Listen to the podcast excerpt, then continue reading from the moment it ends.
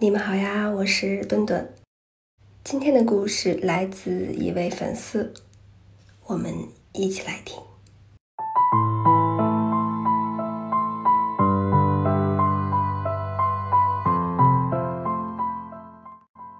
大学毕业时，周边的好友都去打宫颈癌疫苗了。然而，二十六岁前的我还在各种享受恋爱的美好。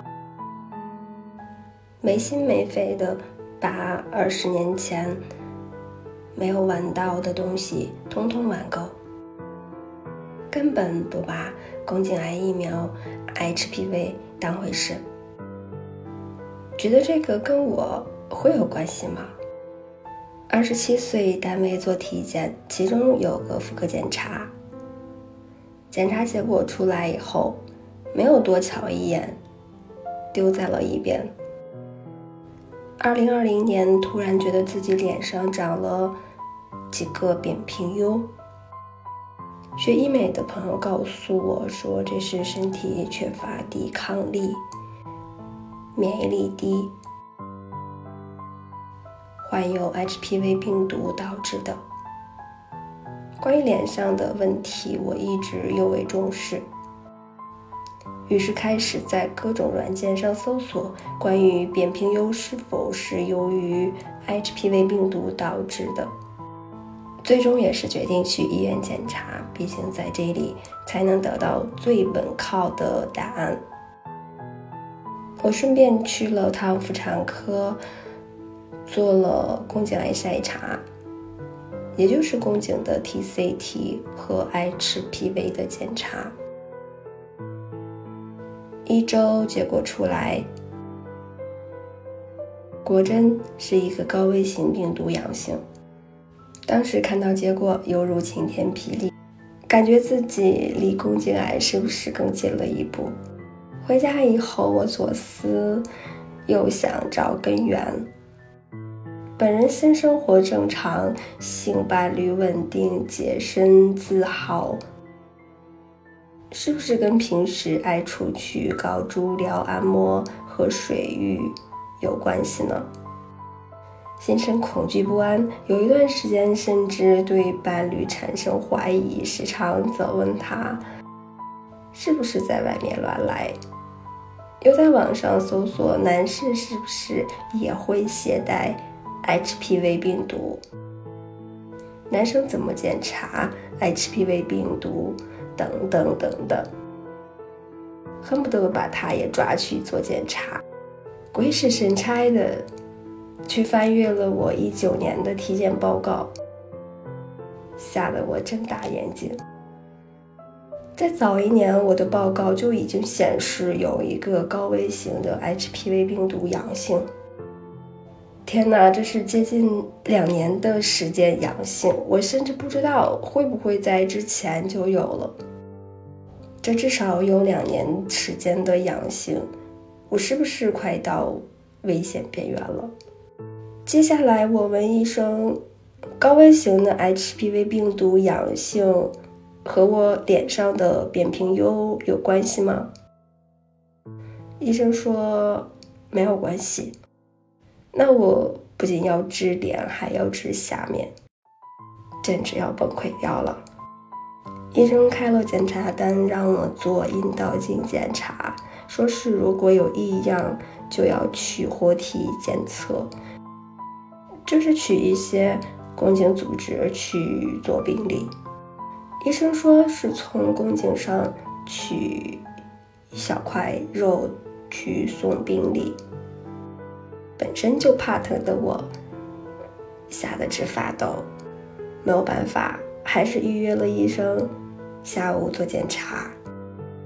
当躺在检查床上时，当两腿搭在脚托上，灯光打进来的时候，我简直要疯了，惧怕内检，讨厌扩音器。此时，医生用碘伏纱布在。我的里面消毒，感觉自己的下面在被人掏空一样，小腹有点胀胀的。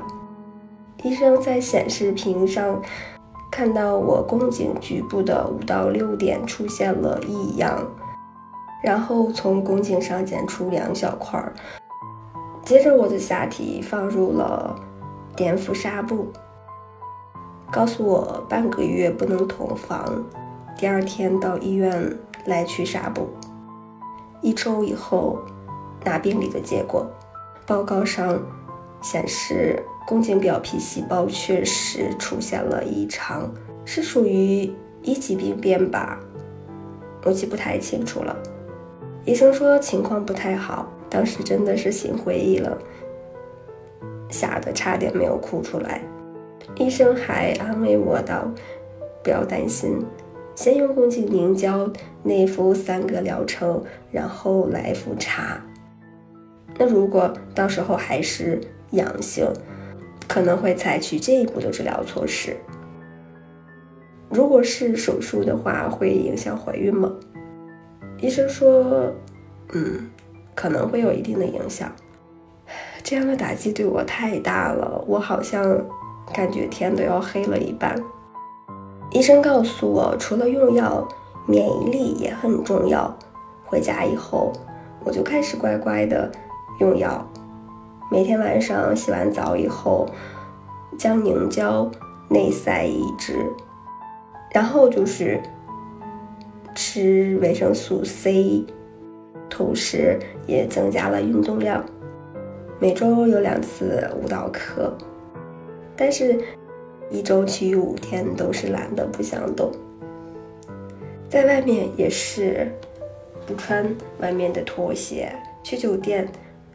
也是一定要换上自己的睡衣，带着一次性的马桶垫，一次性的床单被罩，其余一切正常。在这期间，自己其实一直处于这种焦虑的状态，可是，在网上也一直搜寻着自己的 HPV 病友，多看成功转阴的案例，为自己加油打气。由于自己的记性不太好，也是经常忘记上药，我断断续续差不多用了四个月。因为我不想这么快又去检查，一是检查身体实在是难受，讨厌被检查的感觉；二是时间太短，没有转阴，有可能要做手术，我真的是怕的要死。二零二一年的年初，我决定去复查。差不多有大半年的时间了，检查过程依然是宫颈的 TCT 和 HPV 检查。一周以后拿结果，并不是很期待的拿到报告时，看到 HPV 结果显示高危型和低危型 HPV 都是阴性，我当时真的是兴奋不已，难以置信。这是转阴了吗？好开心呀！医生开了报告以后，让我做了阴道镜的检查。这明明转阴了，怎么还要让我做这个最怕的检查？我假装镇定去预约了阴道镜检查。这次结果不一样的是，医生在宫颈表面没有看到异样。就这样，检查结束，我拿着检查报告给医生看。医生说：“啊，现在转阴了，半年以后来复查吧，要时常关注自己的身体。”当我拿到转阴报告时，感觉人生又美好起来了。没有什么比自己的身体健康更重要。工作要做，钱要赚，但是身体出了问题，工作受到影响。赚的钱还要用来支付医疗费用，还有什么意义呢？所以为了健康，一定要增强运动、规律作息、热爱生活。姐妹们，加油！下一步我就要去预约宫颈癌疫苗了。故事讲到这里就结束了。无论疾病多严重，我们都要去勇敢的面对，像这位小姐姐一样，有一个美好的结局。好啦，祝你幸福，祝你健康。